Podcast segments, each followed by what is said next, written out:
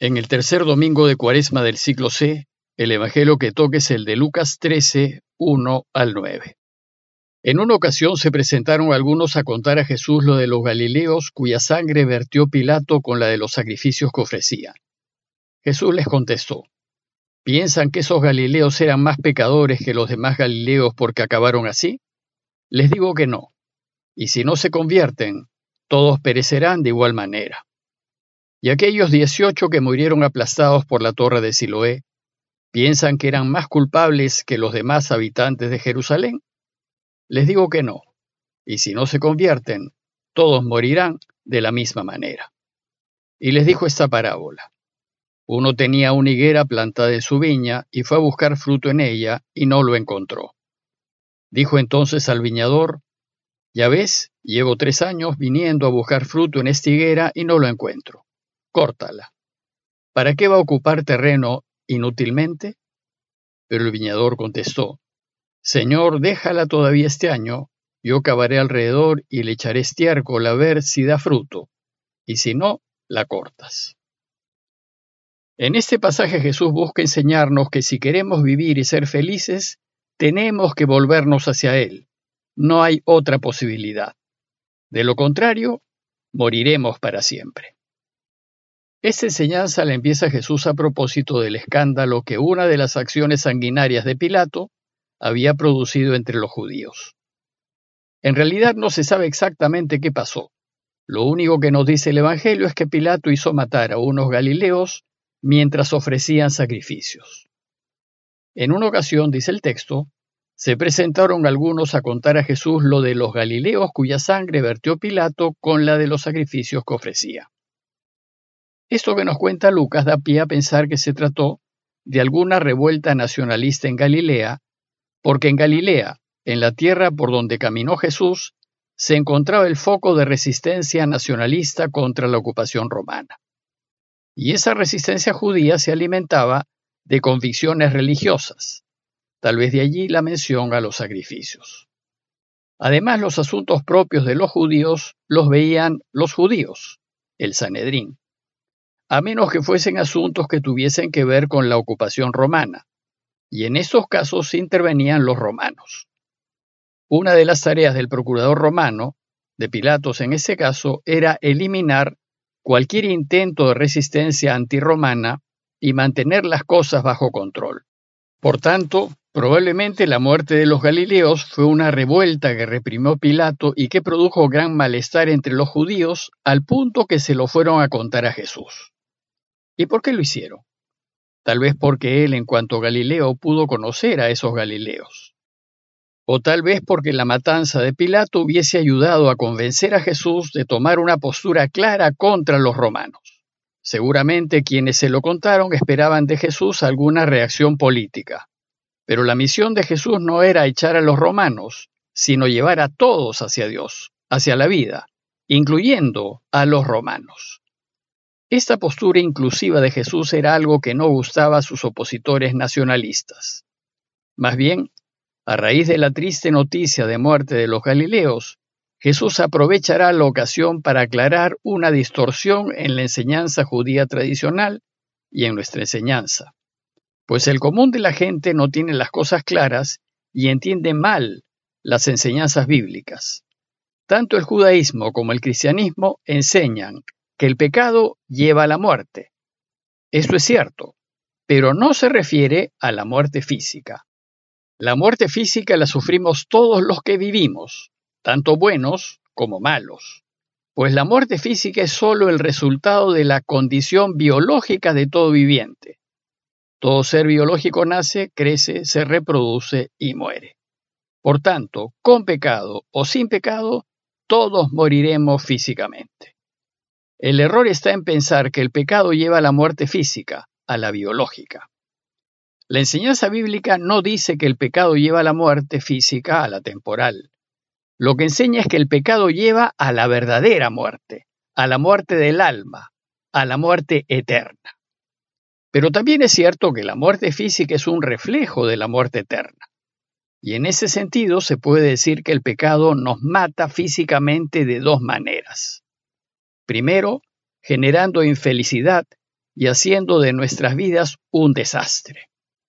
Y segundo, haciendo que la muerte física pierda todo sentido, que ya no la entendamos y en consecuencia que ya no queramos morir. Pero lo que realmente importa es lo que sucede después de la muerte física. Después de la muerte física hay dos posibilidades. O vives para siempre con Dios y con los que amas, es decir, en felicidad absoluta, porque la vida eterna es una vida con Dios y Él es felicidad plena y total, o mueres para siempre en tristeza y en soledad total, porque la muerte eterna es una existencia eterna, pero sin Dios. Bueno, pues la causa de esta muerte eterna son nuestros pecados. Si durante nuestras vidas elegimos separarnos de Dios y elegimos separarlo de nuestras vidas, Él se va y terminaremos, al final de nuestras vidas, sin Dios. Es decir, en situación de muerte eterna. Y esto es lo peor que nos puede pasar. Pues al vivir sin Dios estamos eligiendo morir para siempre. Y es a esta muerte eterna, o muerte del alma, a lo que la Iglesia llama infierno. Y esto sucede por decisión nuestra. Dios no desea esto para nosotros, al contrario. Por tanto, lo que tenemos que evitar a toda costa es la muerte eterna. En el Evangelio de hoy, Jesús intenta aclarar el error común de la gente de pensar que esos Galileos murieron físicamente a causa de sus pecados. Jesús contestó, ¿piensan que esos Galileos eran más pecadores que los demás Galileos porque acabaron así? Les digo que no, dice Jesús. El problema del pecado es que el pecado nos mata para siempre. Por eso dice Jesús, si no se convierten, todos morirán de la misma manera. Y para subrayar su enseñanza, Jesús trae a colación otro accidente importante que ocurrió en su tiempo. Y dice, ¿recuerdan aquellos 18 que murieron aplastados por la torre de Siloé? Debió tratarse de un desastre bastante conocido por todos sus oyentes. Pues aquí Jesús les recuerda esta tragedia para insistir en el punto.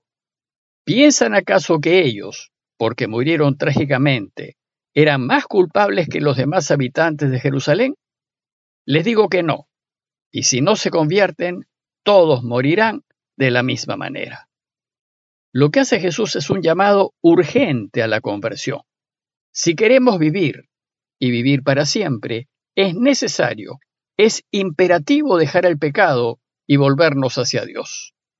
Debemos dejar de hacer daño, dejar de cometer injusticias, dejar de distorsionar la verdad, dejar de ser infieles, dejar de hacer sufrir y apartarnos de toda corrupción. Porque todo esto es pecado. Y vivir en el pecado es muy dañino, pues nos destruye ahora en esta vida porque no podremos ser felices, y nos destruye después de la muerte física porque estaremos eternamente separados de la vida. Y para terminar su enseñanza, Jesús nos propone una hermosa parábola. Uno tenía una higuera plantada en su viña y fue a buscar fruto en ella y no lo encontró. Dijo entonces al viñador, ¿ya ves? Tres años llevo viniendo a buscar fruto en esta higuera y no lo encuentro. Córtala. ¿Para qué va a ocupar terreno en balde? Pero el viñador contestó, Señor, déjala todavía este año, yo cavaré alrededor y le echaré estiércol para ver si da fruto, y si no, la cortas. En esta parábola la tradición siempre ha visto a Dios Padre en la figura del dueño de la viña y a Jesús en la figura del viñador. ¿Y por qué Jesús termina su enseñanza con esta parábola? Porque nos acaba de decir que todo aquel que hace daño y que hace sufrir al otro, morirá para siempre. Y si nos ponemos a reflexionar con objetividad, descubriremos que nosotros, por querer estar mejor y ganar más, en lugar de ayudar y hacer el bien, hemos hecho daño a otros y hemos hecho sufrir. Y este proceder lo único que hace es orientarnos hacia la muerte eterna. Si nos ponemos a pensar, nos vamos a descubrir cómo es higuera de la que habla Jesús. Somos como una higuera que no ha dado fruto, pues habiendo tenido muchas ocasiones de ayudar y hacer el bien, no lo hemos hecho. Y entonces, si ustedes son los dueños de la propiedad y ven que una higuera que tienen plantada no da fruto en años, ¿qué harían? Según la parábola, el dueño de la higuera debería mandar cortarla para usar el terreno en otra planta más productiva y seguramente nosotros actuaríamos también así. Pero no solo no lo estamos ayudando a que reine, sino que estamos impidiendo que este mundo sea más justo y fraterno. El final de la parábola es magistral, pues Jesús no solo nos revela el corazón de su Padre, sino que nos revela también su corazón. El viñador contestó, Señor, déjala todavía este año, yo cavaré alrededor y le echaré estiércol a ver si da fruto, y si no, la cortas. Es el Hijo que quiere que todos vivamos, quien intercede ante el Padre para que nosotros tengamos una nueva oportunidad para poder vivir para siempre. Y a pesar de que a causa de nuestros pecados merecemos desaparecer de este mundo, Dios siempre nos dará una nueva oportunidad para que demos fruto. Él es paciente con nosotros y no solo nos ofrece una nueva oportunidad para volvernos a Él, sino que a través del camino de Jesús nos ofrece todas las ayudas necesarias para ello. Yo cavaré alrededor, dice el texto, le echaré estiércol a ver si da fruto. Pues el tiempo de cuaresma es un tiempo apropiado para volvernos hacia Dios. Y Jesús a través del Evangelio de hoy nos urge a hacerlo. Si realmente queremos vivir, tenemos que dejar el pecado totalmente, aborrecerlo y rechazarlo para siempre y evitar hacer sufrir a los demás. Más bien hay que buscar ayudar, servir y atender especialmente a quienes más lo necesitan. Pidámosle pues a Dios su ayuda para dejar el pecado y orientarnos hacia la vida, para que ya desde ahora gustemos de la felicidad y después de la vida eterna. Parroquia de Fátima, Miraflores, Lima.